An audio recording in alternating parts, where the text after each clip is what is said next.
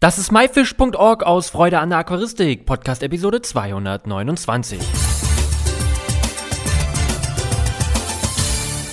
Hey zusammen, mein Name ist Lukas Müller und danke, dass du wieder eingeschaltet hast, mir und meinen Gästen zuzuhören.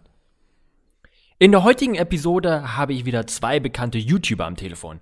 Die beiden betreiben seit circa ein Jahr einen erfolgreichen YouTube-Kanal mit dem Titel Aquadicted.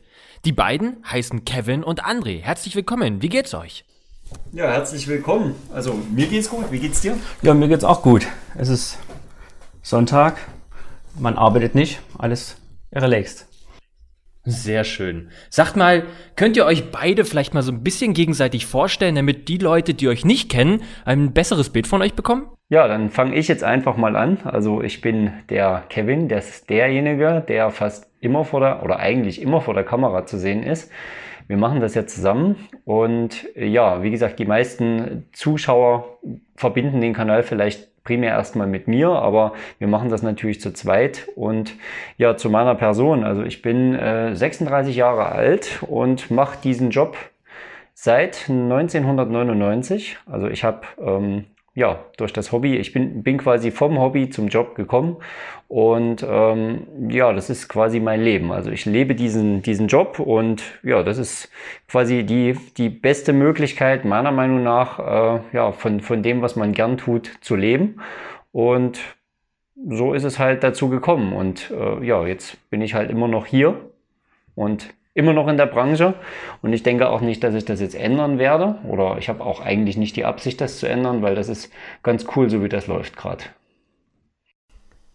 Ja, und ich bin der André, bin auch 36 Jahre alt und ähm, arbeite auch im Zoofachhandel seit 1999. Also die Parallelen sind erschreckend. Ähm, das liegt vielleicht auch daran, dass wir uns in der Berufsschule kennengelernt haben und ähm, mache das Hobby halt auch schon seit meiner Kindheit und ähm, wollte eigentlich nie was anderes machen außer Zoofachverkäufer zu werden. Und das habe ich auch geschafft. Das ist ja krass. Ihr kennt euch aus der Berufsschule und seit heute macht ihr ganz viel zusammen. Ähm, hört man auch sehr, sehr, sehr selten. Sag mal, habt ihr, wie seid ihr denn selber so zur Aquaristik gekommen? Also, Kevin, du hast erzählt, du hast, lebst das so richtig, aber wie bist du daran gekommen, überhaupt jetzt der Aquarium dir selber vielleicht mal aufzustellen? Ähm, ich habe das, glaube ich, auch mal in einem Video erzählt. Also es war ganz witzig. Wir hatten, also meine Eltern hatten früher mal eine kurze Zeit ein Aquarium, aber ansonsten ist das halt äh, ja, in der Gegend, sage ich mal, wo wir herkommen, ist es irgendwo so traditionell, dass halt jeder irgendwie mal ein Aquarium hatte oder jemanden kennt. Die Großeltern hatten dann eins und äh, dann irgendwann nicht mehr. Und ich habe dann so lange gequengelt und gedrängelt, bis ich, glaube ich, mit sieben oder acht Jahren einen kleinen Gartenteich bekommen habe. Und das war quasi der Anfang. Also ich hatte diesen Gartenteich, das war so ein 700 Liter Tümpel und da hatten wir dann ja allerlei einheimisches Getier drin und irgendwann war ich dann mit meinen Eltern, wir hatten, wir hatten dann äh, Schleierschwänze gekauft, Schleierschwanzgoldfische und die hatten wir mehrere Jahre in diesem Teich. Und irgendwann hatten die mal Eier gelegt. Und dann waren da zum Herbst so ein paar ganz, ganz, ganz, ganz kleine Jungfische drin. Und irgendwie konnte ich es dann nicht übers Herz bringen, die im Teich zu lassen über den Winter. Und die habe ich dann mit ins Haus geholt. Und dann hatten wir irgendwo noch so ein 30 Liter Vollglasbecken stehen ja, und dann führte mein erster Weg in die Zoohandlung. Also ich war früher ja schon immer gerne dort zum Gucken, aber das war das erste Mal, dass ich da wirklich was gekauft habe. Und da habe ich mir so einen kleinen Luftheber besorgt. Ja, und die eigentliche Absicht war es einfach nur, diese zwei kleinen Jungfische durchzukriegen. Und so ging das Ganze los. Und das hat dann, glaube ich, zwei, drei Monate gedauert. Und dann kam zu diesem 30 Liter Vollglasbecken mit den zwei Schleierschwänzen, die es auch gut gepackt haben, dann ein richtiges Aquarium, ein Juwel-Aquarium mit 50 mal 30 mal 30 Zentimetern. So ging's los. Und das war, ich glaube, jetzt muss ich mal überlegen, ich war 13. Also das muss, glaube ich, 97 oder 96, 97 irgendwie so in der Ecke gewesen sein. Da begann quasi meine Karriere. Ja, und ich habe eigentlich, kann mich nicht erinnern, dass wir jemals kein Aquarium hatten. Wir hatten damals schon, mein Vater hatte damals ein Aquarium, das war glaube ich so ein Meterbecken, Meter 20 Becken, alles noch aus Glas, auch der Filter, der stand daneben aus Glas mit Luftheber, wie das halt früher alles so war. Und irgendwann ist das mal, wurde das mal abgebaut und ich habe so lange gequengelt, bis ich dann, ich glaube, das waren 80 Zentimeter Aquarium, 112 Liter, so ein typisches Standard-Aquarium. Und ähm, da ging das bei mir wieder los. Ich muss aber sagen, ich habe halt nicht nur Aquaristik, ich hatte zwischendurch auch immer wieder Terroristik und andere Kleinsäuger. Also ich war ein richtiger Tier-Junkie, sage ich mal.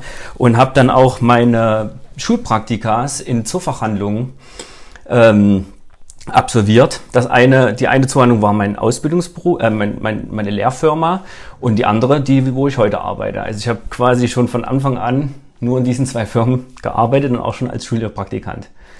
Und dann ging das richtig los mit Aquaristik. Terroristik, wie gesagt, nebenbei auch immer ein bisschen, aber mein Leben sind die Fische. Ich sage mal, ich träume nachts von Fischen. Sehr, sehr cool. Sag mal, habt ihr denn selber jetzt zu Hause auch noch Aquarien stehen?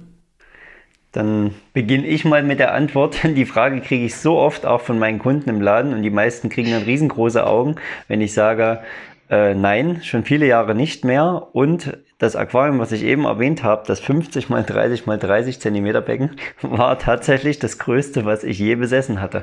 Ich habe in meinem ganzen Leben nie ein großes Aquarium zu Hause gehabt, sondern immer alles auf Arbeit ausgelebt. Und da habe ich zum einen mehr Möglichkeiten, zum anderen bin ich da mehr als zu Hause und habe dann dementsprechend auch mehr davon. Also ich habe zu Hause kein Becken und ich habe es auch ehrlich gesagt jetzt nicht vor, ja, irgendwann mal wieder aufzustellen. Denn wie gesagt, da sehe ich es nie. Ich bin eigentlich den ganzen Tag außer Haus und viel auf Arbeit. Naja, und dann habe ich was davon und die Kunden haben was davon. Win-Win-Situation. Und dein Chef? Und mein Chef, ja. Dein Chef hat auch was davon, weil Kevin ist wirklich in seiner Freizeit auch im Laden und betreut dann seine Schauaquarium. Ich kann mich erinnern, du hattest mal ähm, Süßwassernadeln in so einem kleinen Aquarium. Das ja, war das. Das, das war das Becken, genau. Ich hatte die Enecampus Ansorgi, die habe ich auch vermehrt damals. Ähm, ich war auch, also diese Fisch-Nerd-Phase, die hatte ich auch. Das ist ähm, eine Zeit gewesen, wo meine Möglichkeiten aber begrenzt waren. Also man muss dazu sagen, Ende der 90er, Anfang der 2000er hatte ja noch kein Mensch zu Hause, also zumindest nicht in unserem Umfeld, irgendwie selbst Internet. Und da ist quasi alles das, was wir haben lernen können, irgendwie aus Büchern gekommen oder Aquarienzeitschriften. Naja, und so ist das dann ja Step by Step irgendwie auch gewachsen. Und ja, je länger ich dann bei der Firma gearbeitet habe und je länger ich dabei war, umso mehr habe ich das dann halt auch wieder, wie gesagt, mehr auf Arbeit ausgelagert. Und ja, es ist wirklich so, also die Schaubecken im Laden, einige davon, die pflege ich wirklich in meiner Freizeit, weil ich sehe das als Hobby. Und mein Chef ermöglicht mir, dass ich das machen kann und er hat im Gegenzug ein paar schöne Schaubecken. Ja, und meine, meine Arbeitszeit leidet nicht unter dieser Pflege der Becken. Deswegen, das ist mein Hobby, aber das findet eben nicht zu Hause statt. Verrückt. Ja, ähm, ich habe gegenwärtig vier Aquarien. Dafür sind, also das ist eine, ist ein 720 Liter Aquarium, zwei Meter mal 60 mal 60. Das kennt man vielleicht auch aus ähm, zwei, drei YouTube-Videos von uns, denn das haben wir schon mal neu gestaltet. Und ähm, momentan habe ich noch so ein paar kleine Aquarien, wo ich ein paar Jungfische von Reiskerpfling und sowas großziehe. Ähm, bis vor kurzem hatte ich noch 30, 40 Aquarien, ich weiß es gar nicht mehr. Da habe ich noch aktiv äh, Paros formenus gezüchtet. Das war, äh, sind so kleine Süßwasser-Goramis. Und ähm, um dessen Arterhalt war ich und bin ich auch noch, muss ich dazu sagen, ähm, sehr bemüht. Ihr habt gerade euren YouTube-Account erwähnt, beziehungsweise Kanal, da kommen wir gleich zu sprechen. Habt ihr einen Lieblingsfisch? Ähm, jetzt muss ich kurz überlegen. Ähm, ja, also ich würde sagen, wir hatten das ja eben jetzt gerade schon. Also diese Süßwassernadeln, die ganze Familie der Süßwassernadeln, das ist was, was mich bis heute fasziniert. Die sind auch nicht wirklich handelsrelevant. Äh, ich hatte diese Art, die ich damals auch gepflegt und vermehrt hatte, letztens mal wieder bestellt für einen Freund. Und das ist so ein Fisch, wenn ich den so sehe, da wird es mir wieder ganz warm ums Herz, weil das ist so meine Anfangszeit gewesen. Und ich glaube, da hat so jeder irgend so ein Ding aus seiner Kindheit, wo man sagt, Mensch, das, das kriegt man irgendwie nie los. Und auch wirklich die Schleierschwänze. Ich mag die heute noch. Das klingt jetzt bekloppt, ne? dann bist du so viele Jahre in einem Zoohandel und hast schon alles Mögliche gesehen und gepflegt aber das sind wirklich so die zwei Arten, die mag ich eigentlich ziemlich gern. Also vielleicht noch ein paar mehr, aber das sind die, die mir jetzt spontan einfallen. Ähm, ja, ich kann mich gar nicht entscheiden. Ähm, ich rede jetzt mal von, ja, von Gattung oder Familien, ja. Ähm, Leuchtaugen mag ich sehr gern, Reisfische, also der ganze asiatische Komplex, der ganze asiatische Komplex, auch Bärblinge, äh, Barben, und vor allen Dingen Labyrinthfische, mautbrütende Kampffische und äh, die kleinen Prachtkoramis, die haben es mir irgendwie angetan. Es sind irgendwie Fische, gerade die maulbrütenden Kampffische und auch die ähm, Paros fromenus sind halt irgendwie Fische, die sieht man eigentlich fast nie. Da braucht man nur eine Taschenlampe dafür, um die in dem Verstecken zu beobachten, aber irgendwie fasziniert mich das gerade am meisten.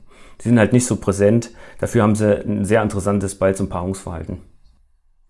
Finde ich interessante Antworten, weil ihr nicht nur einen Fisch erwähnt, sondern gleich mehrere. Das finde ich sehr, sehr cool. Und ich denke mal, bei euch so im Laden äh, spezialisiert ihr euch auch so auf eure Lieblingsfische oder bietet ihr dann da so alles an? Mm, ja, wir, wir sind im Prinzip so, wie wir das bei YouTube auch machen, so sind wir auch im echten Leben aufgestellt. Also ich bin persönlich nicht so wirklich der Fischnerd. Also natürlich das, was du verkaufst im Laden und das, was so generell gängig ist, das ist das eine, das, was man persönlich gut findet, das andere. Und äh, ich würde da jetzt auch nie missionarisch vorgehen und Kunden irgendwo in eine Richtung drücken, die mir persönlich jetzt gut gefällt. Das ähm, ist gar nicht so mein Ding. Und auch bei den Aquarien, die ich im Laden stehen habe, das sind oftmals einfach nur ganz gängige, einfache Arten. Also als Beispiel jetzt der rote Neon zum Beispiel. Das ist ja nun der Fisch, schlechthin. Das ist die Art, die seit eh und je zu den Top-Sellern der Aquaristik gehören. Und ähm, wenn ich den in einem Schaubecken schwimmen habe, ganz ehrlich, das ist ein, ich nenne es jetzt einfach mal 0815 Aquarienfisch, aber der hat trotzdem einen, einen großen Impact. Das, das Becken sieht schön aus. Und ich habe jetzt auch im Laden nicht so wahnsinnig viele Raritäten stehen, denn da orientieren wir uns jetzt schon eher an, an dem, was unsere Kunden so kaufen und was, was halt auch gut haltbar ist. Man muss ja dann auch immer nach den entsprechenden Wasserwerten schauen, die so in der Gegend herrschen. Ähm, ich bin so mehr der Pflanzen-Nerd und, und äh, ja, Becken einrichten, Scaping. Ich gebe jetzt mal die Frage weiter. Ja, ähm, das ist ja bei mir ganz anders. Ich, die Läden, die ich so betreue, ähm, da sind schon ein paar mehr Exoten und Raritäten. Allerdings ähm, nichts, was so speziell ist, dass es jetzt in der Einzelpflege bedarf oder sowas. Es sollten schon Fische sein, die generell gut haltbar sind, die auch im Gesellschaftsbecken klarkommen. Aber ich habe, glaube ich, schon ein relativ gut beeindruckendes Fischsortiment auch auf Arbeit und ähm, ja, lebt das auch so ein bisschen. Alles durch die Bank weg.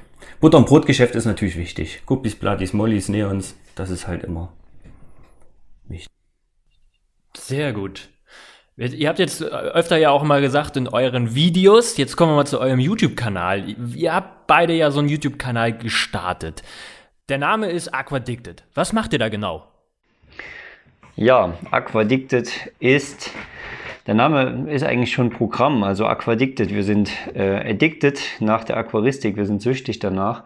Und wir haben, also der Grundgedanke war eigentlich der, dass wir die Reichweite unserer guten Beratung etwas erweitern. Denn wir kriegen immer wieder Feedback von unseren Kunden, dass sie sehr zufrieden sind, dass sie einen ehrlichen und ja, äh, ich sag mal, authentischen Aquarianer auch irgendwo im Laden treffen und, und als Verkäufer da haben und die bedanken sich dann für die gute Beratung. Und dann haben wir uns überlegt, Mensch, wenn unser Beratungsstandard so hoch ist und wir das jeden Tag sowieso machen, warum dann nicht einfach das Ganze mal in Videoformat einem größeren Publikum zugänglich machen? Und dann haben wir im Prinzip einfach angefangen, das, was wir sowieso jeden Tag machen. Unser erstes Video war ja dieses Bonsai-Tutorial, also dieser Aquarien-Bonsai. Und das war eine Frage, die ich ständig bekommen habe im Laden. Wie geht das? Wie baut man so einen Baum? Und dann haben wir uns überlegt, weißt du was? Jetzt machen wir einfach ein Video, wie das geht. Und dann kann sich das jeder zu Hause in seiner Geschwindigkeit selbst anschauen. Und wenn das einmal gesehen hat und wenn das fünfmal gesehen hat, ja, er kann sich dann quasi selbst einfach überlegen, ob er das jetzt machen will oder nicht oder ob er, ob er mit der Anleitung zufrieden ist. Anscheinend sind es die Kunden oder sind es die Zuschauer, denn wir kriegen ja oft Feedback, auch über also im, im Laden sowieso, aber natürlich auch über YouTube, dass die Kunden das eigentlich schon wertschätzen. Und damit ging es halt los. Und dann haben wir uns diesen Standardthemen gewidmet. Wasserwerte, Technik, Pflanzen, äh, Düngung zum Beispiel. Also wir haben noch eine ganze Menge Themen, die kommen werden. Es ist quasi die Beratung im Laden, ja, für jeden, äh, der uns auch noch nicht kannte oder der noch nicht in unseren Läden war, zu Hause. Du sagtest, es wäre ein einfacher Entscheidungsprozess gewesen. Das war es eigentlich nicht, denn wir haben lange äh, überlegt und gehadert mit uns. So richtig ähm, dazu sind wir gekommen, wir waren in Lissabon und haben uns das äh, größte Naturaquarium von Takashi angeguckt und hatten das mit der Kamera begleitet, einfach nur für uns. Und da haben wir gesagt, naja, jetzt sind wir schon so weit, jetzt könnten wir auch mal ein Video starten. Äh, wir waren ja selber Konsumenten von äh, YouTube-Kanälen unter anderem zum Beispiel auch deinem. Und ähm, irgendwie hat uns das gejuckt, ähm, sowas auch mal zu machen, weil wir sind ja doch schon in einer Gegend, ähm, naja, die jetzt nicht so wie das Ruhrgebiet ist oder andere Ballungsgebiete, wo es viele Zuhandlungen gibt. Wir machen, glaube ich, einen ganz guten Job und wollten halt einfach den ähm, wollten mal über unsere Grenzen, unsere Stadtgrenzen oder vielleicht auch äh, Regionen äh, vielleicht mal ein bisschen zeigen, dass wir halt auch was können oder was auch was anderes machen. Der Lissabon-Trip war übrigens schon im Mai 2018. Also es hat dann nochmal ein Dreivierteljahr gedauert, bis wir uns dann doch dazu durchgerungen haben, dann die Videos zu machen. Ja, und das ist draus geworden. Und bereut ihr es, ähm, diese Videos jetzt gemacht zu haben oder habt ihr dadurch. Wir sind absolut überrascht. Ich hätte ja niemals gedacht. Also keiner von uns hätte, glaube ich, also wir, wir müssen ja sagen, also wir finden, wir wachsen momentan relativ schnell. Und ähm, für dieses doch Spartenthema Aquaristik. Und ähm, wir sind unfassbar überrascht, wie viel Zuspruch wir davon kriegen. Und ähm, das macht auch echt Spaß. Ähm, ist ja eine kleine Gemeinde, die Aquaristik-YouTuber. Mittlerweile kennt man auch einige. Ähm, es, es, macht wirklich Spaß. Es hat uns selber überrascht, wie Aquaristik-YouTube ist in Deutschland recht übersichtlich. Da gibt es ein paar einschlägige Größen und mittlerweile, und äh, ja, wie du gerade schon gesagt hast, wir sind sehr überrascht, dass äh, wenn man jetzt bestimmte Schlagworte bei YouTube eingibt oder selbst bei Google, dass dann unsere Videos bei den ersten Ergebnissen sind und das in der kurzen Zeit. Also anscheinend machen wir einiges ganz gut, denken wir. Da könnt ihr auch mega stolz auf euch sein. Ihr habt einen richtig tollen Kanal da euch aufgebaut. Wie kam es denn aber eigentlich zum Namen Aquadicted? Kevin hat das verbrochen. Der Name ist so eingängig wie, naja, ich weiß es nicht. Aber ähm, ja, wir haben überlegt, wir haben lange überlegt, wir hatten viele Vorschläge. Eine sehr lustige Liste auch. Ja. Ähm, ja. Aber ähm, Fakt ist, ähm, dass irgendwie Aquadicted war, Aquadicted war so das Erste, was in der Runde stand. Und ich habe gesagt, das ist viel zu schwer, das können die Leute nie aussprechen. Das können sie auch zum Teil wirklich nicht. Wir kriegen ja zum Teil auch mal Anrufe äh, in den Läden. Und da haben wir schon einige Interpretationen von unserem Namen gehört, aber irgendwie sind wir darauf hängen geblieben und ähm, ja, wir finden ihn jetzt gut. Er ist sehr, sehr einprägsam auch und auch die Schriftweise. Also die ersten drei Buchstaben sind ja groß und äh, ja, irgendwie ist es, es, es liest sich irgendwie auch schön. Also wir denken, dass wir eine, eine ganz gute Namenswahl getroffen haben. Also ich glaube, die lustigste, die lustigste Idee von dir damals war, glaube ich, Tubifex TV oder so. Also wir hatten wirklich eine extrem abgefahrene Liste. Und ich ja. habe dann auch gesagt, nee, das können wir nicht machen.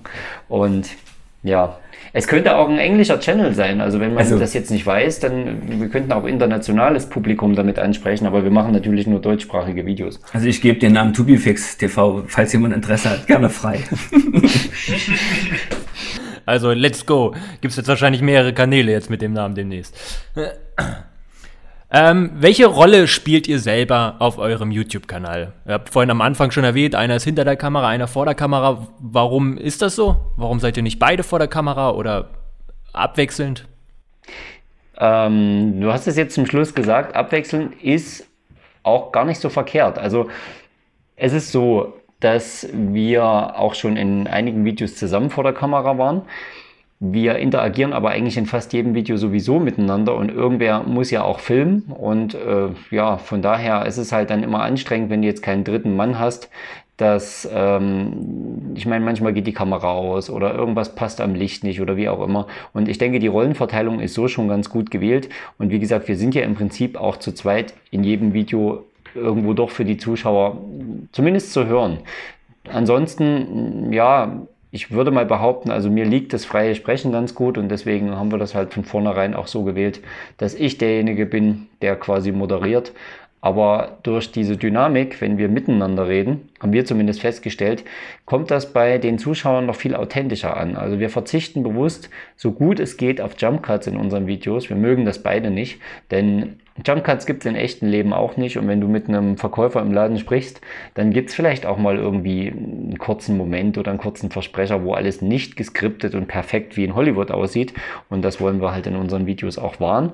Ja, und deswegen ist es auch, glaube ich, ziemlich authentisch, was wir da machen. Und es, es wirkt halt wirklich wie ein interaktives Gespräch. Also, wenn André jetzt hinter der Kamera mit einer Frage kommt, dann kriegen wir auch immer wieder so mit durch die Kommentare, dass das zum Teil genau das ist, was die Zuschauer auch hätten fragen wollen oder in dem Moment wäre es ihnen eingefallen und es ist wie, es ist wie ein Gespräch, also ich lerne ja auch dadurch, gell? Also dadurch, dass Kevin ja schon seit wirklich vielen Jahren ähm, wirklich im Scaping ähm, für mich, finde ich, sehr gut ist ähm, und ich halt im Scaping jetzt, das nicht mein Hauptaugenmerk ist, lerne ich auch noch viel dazu.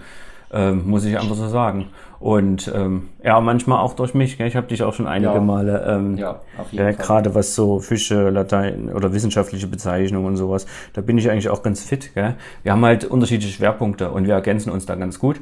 Charakterlich würde ich einfach sagen, Kevin ist der ruhigere, unaufgeregtere Typ. Gell? Ich bin eher so ein bisschen zapplicher und ähm, hinter der Kamera sieht man das dann nicht so. Nee, und ich bin so ein Technikfreak und ähm, ich bin ganz froh, dass ich mich hier an dieser Technik rumprobieren kann. Bin natürlich noch im quasi im Üben, ja, mache das nun auch noch nicht so lange und hoffe, dass ich noch große Schritte mache und noch viel dazulerne. So, jetzt muss ich mal ganz kurz einhaken an dieser Stelle. Also dafür, dass wir das seit zehn Monaten machen, machst du einen extrem guten Job und äh, die Videos haben, finde ich, echt hohes Niveau. Und du hast es gerade schon gesagt, also wir sind äh, charakterlich ähnlich und doch unterschiedlich. Ich persönlich hätte nie die Geduld, äh, diese Videos zu schneiden oder diesen ganzen Kram so hinter der, hinter den Kulissen zu bearbeiten. Und mm, ja, es ist wirklich so, wir ergänzen uns sehr gut. Und auch wenn man immer sagt, Mensch, ich bin, also ich bin vor der Kamera vielleicht so diese gute Lehrerfigur oder der gute Erklärer, ähm, das wäre nie dazu gekommen, wenn wir uns nicht so gut ergänzen würden. Und ich, ich hätte im Leben nicht die Nerven, diese YouTube-Videos zu drehen. Also wir sind schon ein gutes Team.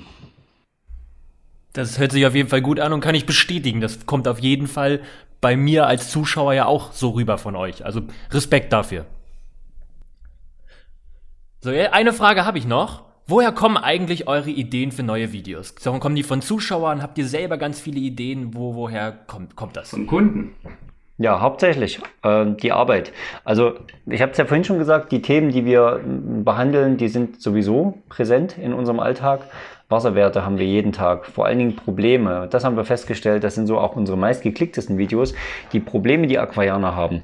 Denn es gibt, ähm, wie gesagt, eine relativ große, große Szene, also YouTube, äh, die, die Konsumentenszene, sage ich mal, ist sehr breit gefächert und die äh, Kanäle, die wir haben im deutschsprachigen YouTube, sind zum Teil gut, aber eben auch recht spezialisiert. Und wir haben einfach unsere Lücke darin gefunden, genau jetzt nicht unbedingt nur Aquascaping zu machen oder nur Fische, sondern allgemein aquaristisch relevante Fragen. Und wie gesagt, das sind die meistgeklicktesten Videos, weil wir alle haben mal angefangen. Ich hatte auch irgendwann mal Probleme. Und ich sage heute immer, ich wäre damals froh gewesen, wenn ich einen YouTube-Kanal gehabt hätte oder einen, einen fähigen Zoohändler vielleicht, der mich in, in meinen Anfängen mal ehrlich und, und authentisch hätte beraten können.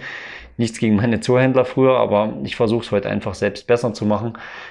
Ja, und das, das hat halt gefehlt, unserer Meinung nach. Und deswegen haben wir uns eben speziell dafür entschieden. Und es kommen ständig neue Anregungen und Themen dazu. Also wie du schon gesagt hast, in den YouTube-Kommentaren haben wir unter jedem Video mindestens zwei, drei Vorschläge. Ich meine, einiges wiederholt sich auch oder wurde schon thematisiert. Es, es schauen ja nicht alle unsere Zuschauer alle Videos oder von Anfang an. Und äh, andere Themen sind vielleicht wirklich nicht so interessant für uns oder ja, wurden halt von anderen YouTubern schon besser äh, behandelt und deswegen, ja, wir lassen uns jetzt einfach mal überraschen, was noch so kommt. Aber es ist natürlich nicht nur ein Wunschkonzert, wir machen eben primär auch die Sachen, von denen wir selbst denken, dass sie auch wichtig sind und dass sie auch, ja, dass, dass diese Sachen äh, von Aquarianern zumindest mal geschaut werden sollten. Beispiel unsere Wasserwerte. Ist ein trockenes Thema, aber sehr, sehr wichtig und das gehört eigentlich dazu ja, sollte sich jeder mal mit auseinandergesetzt haben, bevor er nur an Scaping oder irgendwie schöne Gestaltung oder fancy Stuff denkt, sondern erstmal. wir machen ja eigentlich auch nur Videos über Sachen, mit denen wir uns auch auskennen. Ne? Wir äh, kriegen ja ganz oft mal, ja, macht mal das Produkt, macht mal das, sagt mal was über das Produkt. Ja, wenn wir das aber noch nicht verwendet haben, dann können wir keine Videos darüber machen. Und so versuchen wir wirklich, das so authentisch wie möglich zu machen. Und ähm, ja, wie du schon gesagt hast, leben und leben lassen. Ne? Manche ähm, YouTube-Kanäle, die sind darauf spezialisiert und da müssen wir nicht noch mit in dem Fahrwasser rumfischen. Wir versuchen so eigentlich ähm, das umzusetzen, wo wir mitkriegen, da bestehen besonders viele Fragen. Und das können wir vielleicht aufgrund, weil wir das, diese Fragen schon seit 20 Jahren immer wieder und immer wieder beantworten, halt einfach, glaube ich, ganz gut beantworten. Das hört sich sehr gut an. Also, lieber Zuhörer, wenn du einen Themenvorschlag hast für den André oder für den Kevin, beziehungsweise für die beiden, dann schreibt den doch gerne mal unter deren Videos einen Kommentar mit eurem Vorschlag. Wo kann man euch außerhalb von YouTube noch im Internet finden? Ähm, ja, bei Facebook, das macht der Kevin hauptsächlich, gell? Und ähm, Ich mache Instagram, Instagram und Twitter. Twitter jetzt immer nur ein bisschen sporadisch, aber ähm, dadurch, dass man da immer nur ein bisschen Text eingeben kann, äh, mache ich, versuche ich das jetzt auch schon mal täglich zu machen. Ähm, da muss ich mich auch mal ein bisschen zu zwingen. Aber äh, hauptsächlich Instagram und Facebook, würde ich sagen. Ähm, das schließt so ein bisschen die Lücke, weil wir beiden wohnen jetzt natürlich nicht im selben Ort und es ist immer ein gewisser Aufwand, äh, diese Videos zu drehen. Also wir müssen uns zusammen verabreden, entweder bei mir im Laden oder in einem eben eurer Läden. Und dann müssen wir da uns auch gewissermaßen darauf vorbereiten. Es muss ja auch passen, dass dann auch keine Kunden mehr da sind und so weiter. Und ich denke, also deswegen jetzt diese, diese Facebook-Geschichte ist irgendwo ein Lückenfüller. Ich denke, dass dieses äh, zwischendurch einfach mal die Community so ein bisschen informiert halten über Projekte, die wir angefangen haben oder über einfach ein paar Neuigkeiten oder einfach nur manchmal ein paar ganz kleine Details, das ist schon sehr, sehr wichtig um auch irgendwo authentisch zu sein. Denn es ist nicht so, dass wir jedes Projekt, was wir anfangen, zum Beispiel irgendwelche Schaubecken, jetzt permanent äh, zusammen weiter begleiten können und, und, und wollen, weil, wie gesagt, da ist halt ein gewisser Aufwand dahinter. Aber ja, ich habe zum Beispiel die Becken bei mir im Laden regelmäßig geupdatet bei Facebook und das finden unsere Zuschauer auch ganz cool. Und wir sind bei MyFish zu finden. Habe ich jetzt was ganz vergessen? Wir haben einen Blog. Wir kommen jede Woche Donnerstag, kommt unser, äh, kommen, kommen unsere Videos auch nochmal in einem Blogbeitrag bei MyFish, wo ich besonders stolz bin. Denn ähm, unsere Arbeitgeber sind ja auch Mitglied des ZZFs und wir sind jetzt einfach stolz, auch ein Teil des MyFish-Projekts zu sein. Ja. Ja, da seht ihr auf jeden Fall auch was. Ähm, einfach auf www.my-fish.org gehen. Vielen, vielen Dank, ihr beiden. Ich wünsche euch noch viel, viel Erfolg mit eurem YouTube-Kanal und vielleicht entsteht ja auch in der Zukunft mal ein Video zusammen. Na, ich hoffe es doch. Ja, gern. Also wir würden uns freuen. Ja. Super, dann sehen wir uns sicherlich mal wieder. Ciao.